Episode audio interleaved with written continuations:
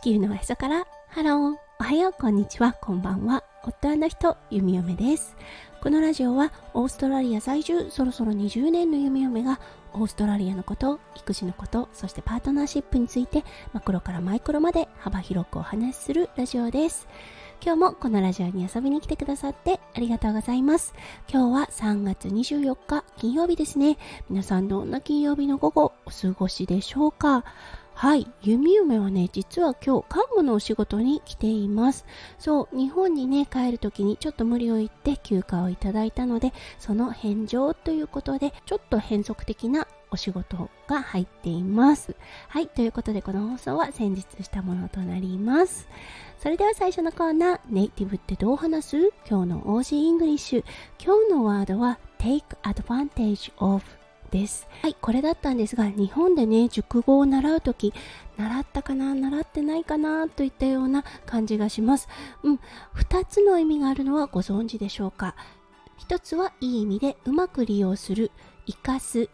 駆使するというような意味合いがあります。もう一つは考え方によってはうまく利用しているが弱みにつけ込む、悪用する、便乗するというようなニュアンスの否定的な使い方もあります。はい、これ日常生活でどっちを使うかなって思った時にやはりちょっと否定的な意味合いで使うことが多いかなと思いました。なんかこう利用されたなっていうような時ちょっとフェアじゃないなって感じた時にこのテイクアドバンテージっていうのを使うかなって思いましたできればねこのワードを使う状況に遭遇しないのが一番ですよねはい、それでは今日のテーマに移りましょう。今日は金曜日ということで、パートナーシップについてお話をしております。はい、今日は今だからこそわかる人生っていうのはすごくうまくできたジグソーパズルみたいなものだなって思ったので今日はそのお話をさせていただきたいと思います。それでは今日も元気に弓嫁ラジオをスタートします。はい、今までのパートナーシップ、うん、前の結婚についてお話をしています。そしてねちょっとドラマが多かった前の結婚。はい裁判沙汰という形になりました。そうそしてね離婚の道へと進むわけですがうーん残念ながら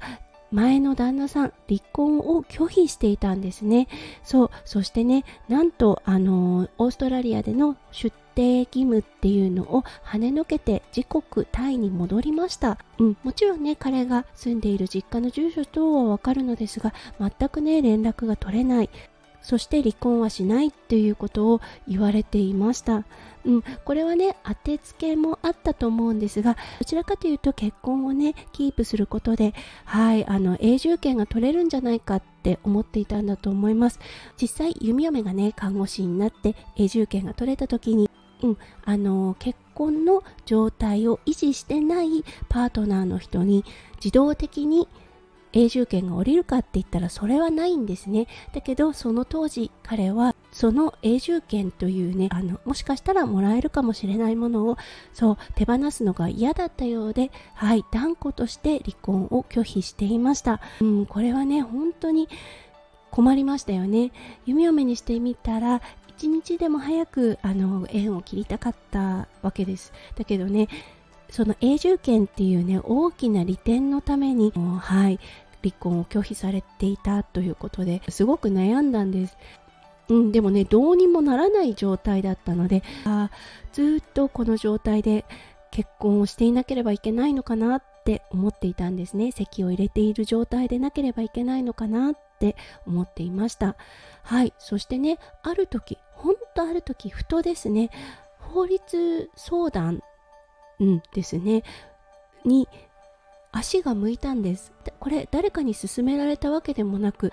そうきっかけはねドメスティックバイオレンス被害者の会みたいなのにあの誘われたというか警察の方にこういう会もあるから行ってみなさいって言われたのがきっかけだったと思います。はいその場所でいろんなね無料法律相談みたいなのをしていたんですね。あの個人ではなくグループ内でだったんですね。その時にねふとあれ？これ聞いてみようかなってって思ったんです。そしてねそこから見えてきた一本の光でした。はい。結局ねオーストラリアの法律が弓嫁の離婚を後押ししてくれてはい。無事離婚が成立することになったんですね。これ状況が同じ状況で日本であればもう日本の法律では離婚することはできませんでした。そうだからね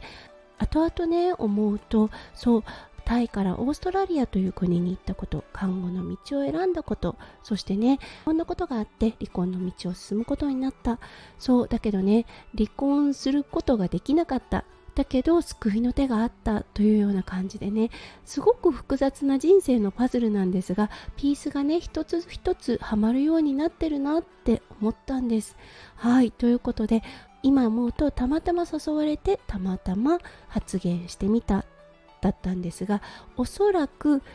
何かにね導かれるようにこの道を進んだんじゃないかなって思います。だからね直感力だったりとかあれもしかしたらこうしたらいいかもっていうような虫の知らせっていうのを読み読み本当に大事にしています、うん、皆さんもねきっと一度や二度体験したことはあると思います。やっぱりね人生において